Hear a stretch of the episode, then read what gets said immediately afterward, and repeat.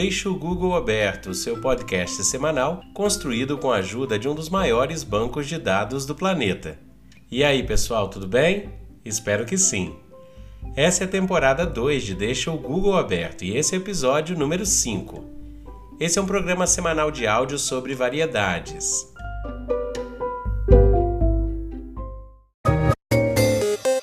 E a nossa frase escolhida para essa semana será lida pela Rafinha. Aprendi através da experiência a amarga e suprema lição.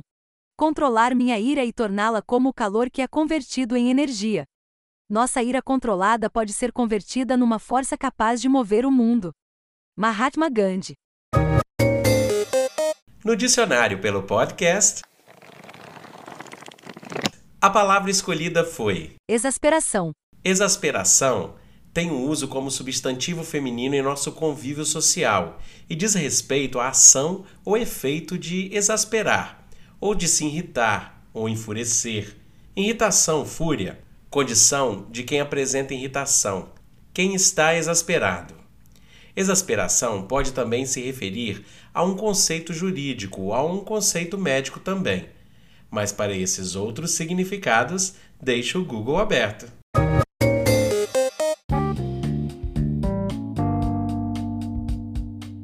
Hoje é dia de quê? Hoje é o dia do engenheiro de produção, que é celebrado aqui no Brasil somente. Parabéns a todos os profissionais desta área. De acordo com a Associação Brasileira de Engenharia de Produção, compete à engenharia de produção o projeto, a implantação, a operação, a melhoria e a manutenção de sistemas produtivos integrados de bens e serviços, envolvendo homens, materiais, tecnologia, informação e energia. Compete ainda especificar, prever e avaliar os resultados obtidos desses sistemas para a sociedade e para o meio ambiente, recorrendo a conhecimentos especializados da matemática, física, ciências humanas, sociais e métodos de análise e projeto segundo a engenharia. Produzir é mais que simplesmente utilizar o conhecimento científico e tecnológico. É necessário integrar fatores de naturezas diversas, atentando para os critérios de qualidade, eficiência, custos e outros. A engenharia de produção, ao voltar sua ênfase para as dimensões do produto e do sistema produtivo, vincula-se fortemente com as ideias de projetar produtos, viabilizar produtos, projetar sistemas produtivos, viabilizar sistemas produtivos, planejar a produção e produzir e distribuir produtos que a sociedade valoriza. Essas atividades, tratadas em profundidade e de forma integrada pela engenharia de produção, são fundamentais para a elevação da competitividade do país.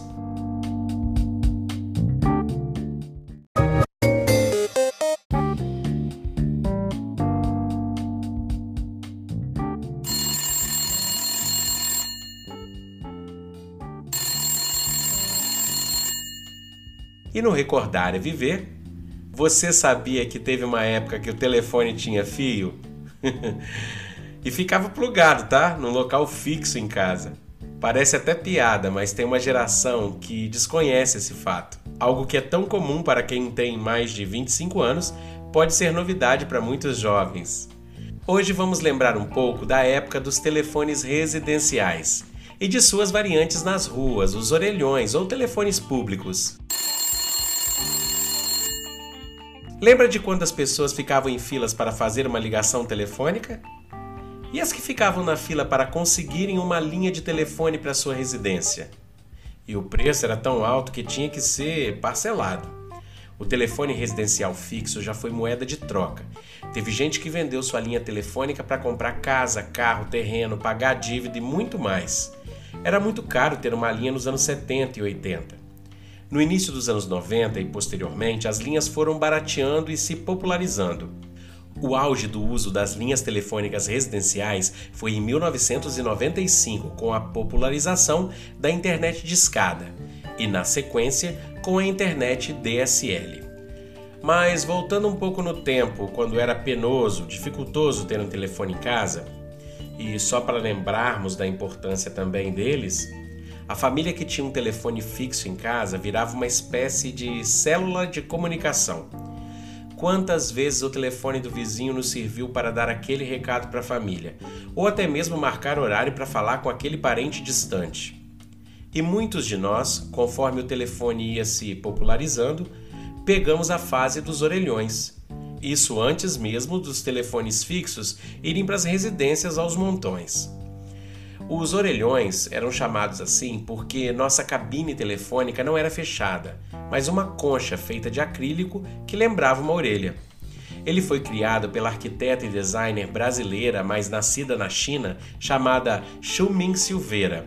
Os orelhões ficavam espalhados pelos bairros e ruas do centro das cidades a gente precisava usar uma ficha que valia 3 minutos de conversação, e para continuar, o próprio telefone soava um bip pedindo mais uma ficha.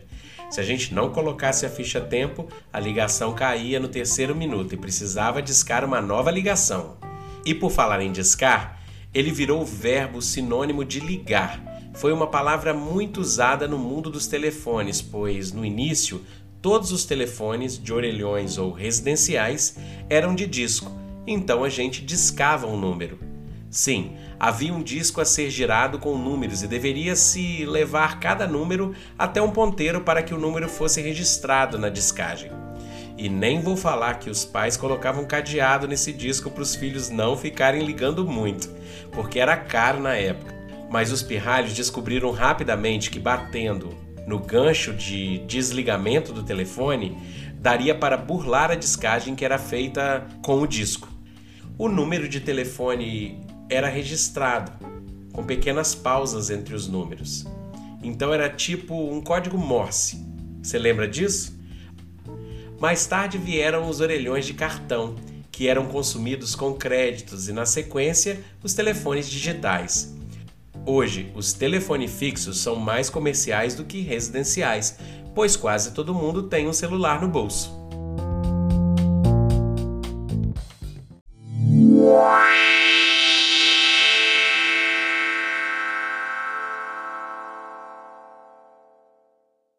Fatos curiosos, históricos ou marcantes fazendo mais um aniversário nessa semana.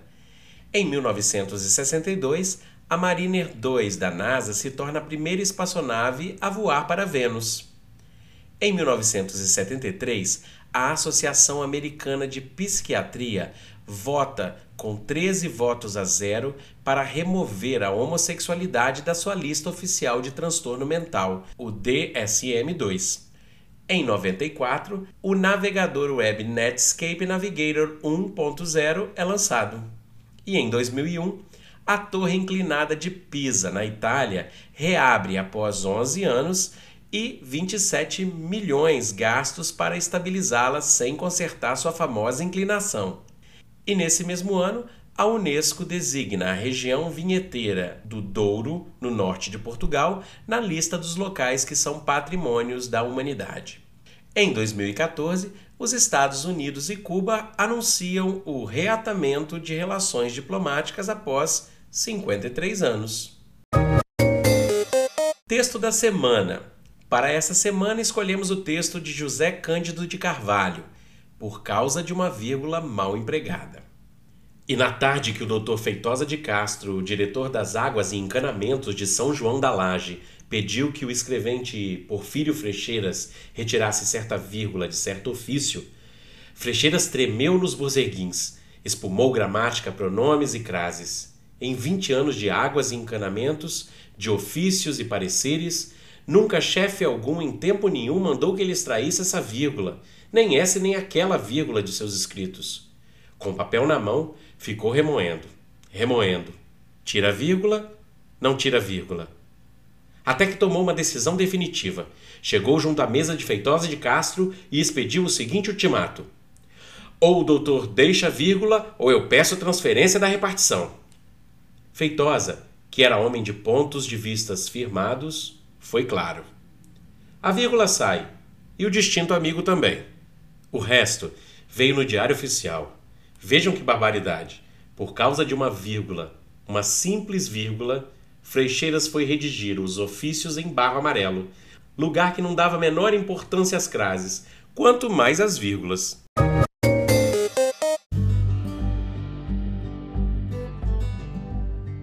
E é isso aí, pessoal. Espero que para tudo isso que eu disse ou para alguma coisa que você ouviu e precisa saber mais, deixe o Google aberto e até a próxima.